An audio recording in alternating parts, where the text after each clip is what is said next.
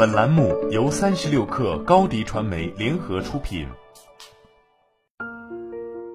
本文来自微信公众号领英。当下属对公司发展提建议时，领导应该如何应对？黄晓明在综艺《中餐厅》里给出了零分答案：我不要你觉得，我要我觉得，这是命令。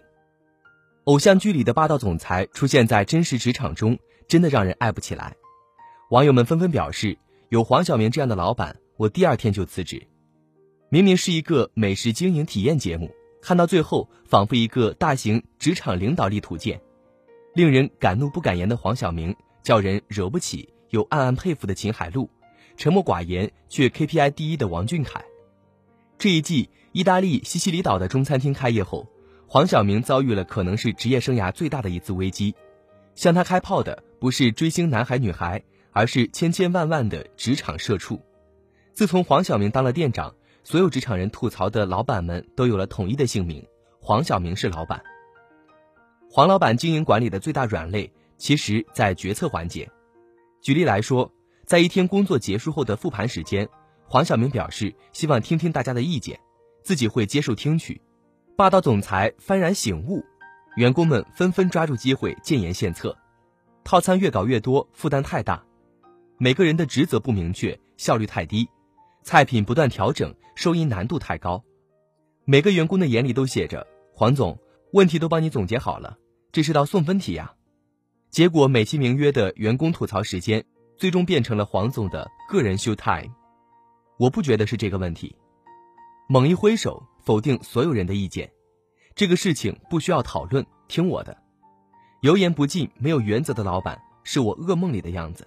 不得人心，不尊重员工劳动成果。但有了原则，就一定是好老板吗？未必。节目播出后。稳重务实的秦海璐一度因争议上了热搜，他发起脾气来对天对地，常常不给同事好脸色看，像极了公司你最害怕的那类前辈，对工作的每个疏漏锱铢必较，你一犯错误就劈头盖脸一阵 diss。第二期中，餐厅众人一起去超市采购食材，作为财务总监的秦海璐给出了五十欧的预算，并且一直拿着小本子记商品价格，核算采购成本。一期节目下来，很多人嫌弃秦海璐态度不好，不够耐心，但也有很多人替他委屈。其实，在后半段，观众也理解了秦海璐发脾气的原因。黄晓明之前提过要带受伤的杨子去医院，他为了给看病省下钱，才一直斤斤计较预算。刀子嘴和冷脸色下，其实是一颗关心所有同事的心，但这也不由得让人感叹，哪怕是刀子嘴豆腐心，在职场也容易遭人白眼，甚至愤恨。坚持原则是好的，但有的时候有更好的表达方式。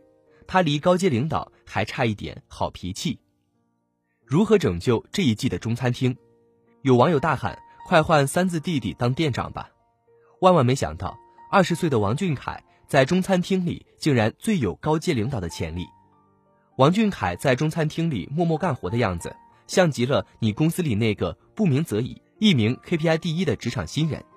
话不多说，就是干的他，把行胜于言发挥到了极致。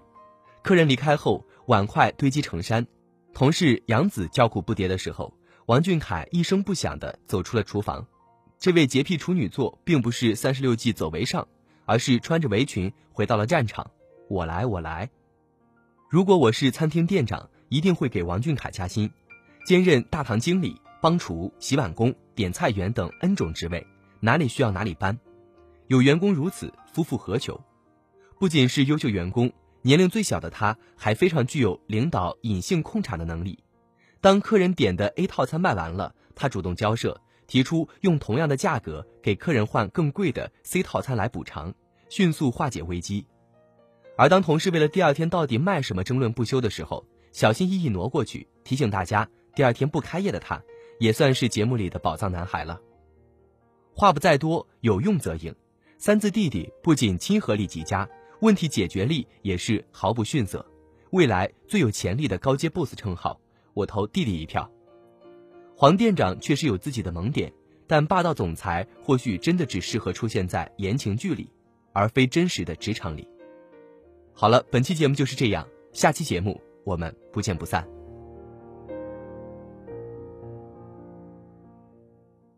欢迎加入三十六课官方社群，添加微信 baby 三十六课 b a b y 三六 k r，获取独家商业资讯，听大咖讲风口，聊创业，和上万课友一起交流学习。高迪传媒，我们制造影响力。商务合作，请关注新浪微博高迪传媒。